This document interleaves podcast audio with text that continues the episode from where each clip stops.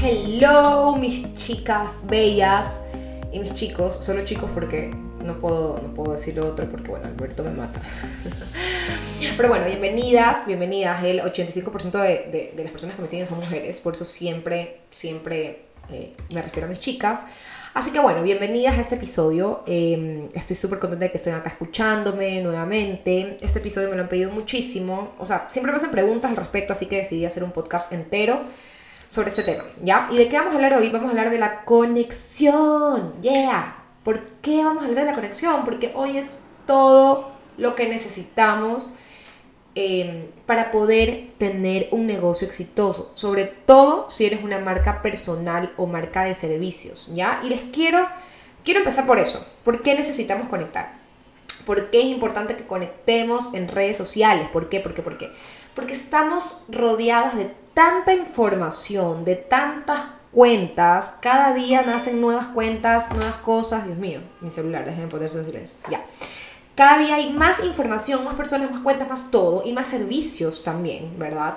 En redes sociales, que nosotros empezamos como a eliminar, a eliminar o a dejar de ver a personas que ya no están sumando a nuestra vida, que ya no están sumando a nuestro tiempo, que ya no nos aportan o que ya no conectamos con ellas o ellos. ¿Estamos?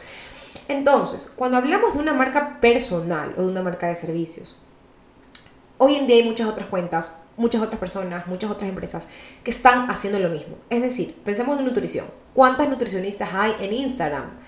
Un millón, muchísimas más. Y ahora que se han abierto como las fronteras, digo yo, ¿verdad? Con este tema de que todo es online. Tengo muchísimas más alternativas. Es decir, antes yo solo tenía personas para trabajar en mi país porque todo era presencial. Ahora todo es online. Así que las opciones o alternativas que tiene alguien para trabajar como un profesional son millones, muchos más que antes. ¿Ok?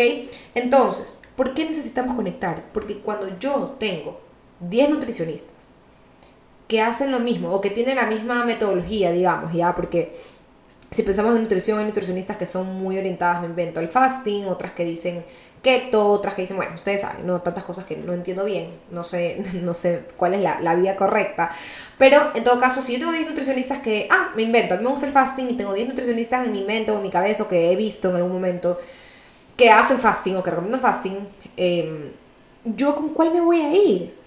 Con la que siento que sabe más, con la que me genera más confianza, la que habla más chévere según mi estilo, con la que yo me siento más conectada porque su estilo de vida es parecido al mío, con la que me cae mejor, con la que más conecto. Ojo chicas, y es súper importante que sepamos y que entendamos que esto muchas veces es inconsciente. Es decir, yo no voy por la vida viendo, uy, ella me cae bien, ella me cae mal, con ella voy a trabajar. No, eso se, se, da a manera inconsciente, ¿verdad? Yo tengo opciones y siempre voy a tener una conexión mayor con alguien de forma inconsciente por todo esto que les he mencionado. Y con esa persona voy a preferir trabajar. Obviamente, o sea, si tú tienes cinco personas, cinco, no sé, pues, profesoras, siempre vas a tener una que te va a caer mejor y con, y con ella vas a querer siempre que esté tu hijo toda la vida, ¿verdad? Entonces, yo voy a trabajar siempre con quien más conexión me genere.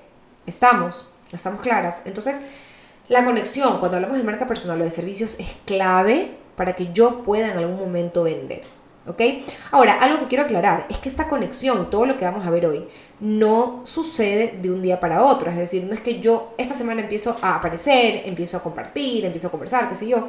Y uy, ya las personas me quieren, ya las personas conectaron conmigo, ya les caigo bien, ya me quieren comprar. No, esto es un trabajo de hormiga. Si no lo has hecho nunca, es un trabajo de constancia, ¿ya? Porque como no suceden las cosas de forma inmediata, me frustro.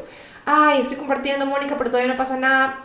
Ojo, usualmente cuando alguien no comparte sus historias y empieza a compartir, las cosas suceden flash, ¿ya? Empiezas a ver comentarios, empiezas a ver mensajes, pero este es un trabajo que no podemos pensar que va a ser de un día para otro y que al día siguiente vamos a empezar a vender. No, eso es un trabajo de hormiga y de constancia, constancia, constancia, constancia, sobre todo en los momentos de frustración, constancia.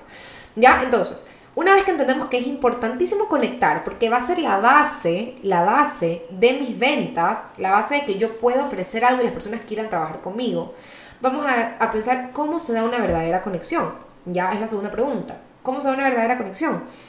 Piensa en las personas con las que tú has conectado, las personas a las que tú sigues y te gusta ver y te gusta escuchar, ¿verdad? Haz una lista. Ah, mira, con ella yo conecto porque me encanta cómo habla, me divierte, siento que estoy viendo un reality show, eh, me hace reír, me usa su estilo de vida, tiene igual hijos que yo, hace lo mismo que yo, tiene el mismo negocio y le ha ido súper bien, entonces me inspira.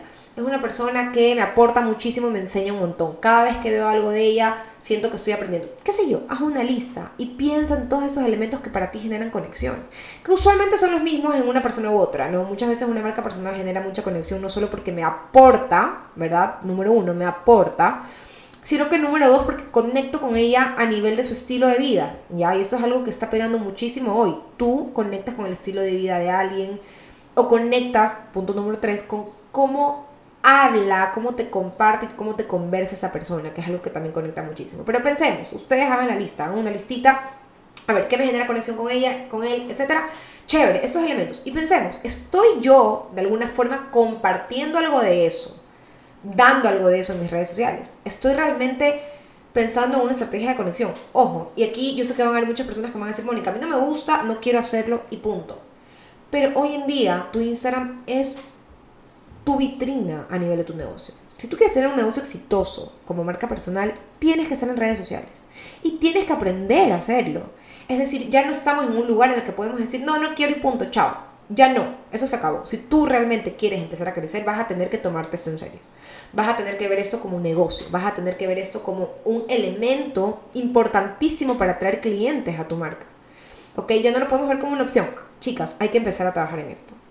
Entonces, pensamos en todas estas cosas que conectan. Usualmente yo conecto con el estilo de vida de alguien, con la forma en la que alguien comunica, con cómo esa persona conecta conmigo eh, a nivel personal, con cómo esa persona aporta, con cómo esa persona me entretiene. ¿Estamos?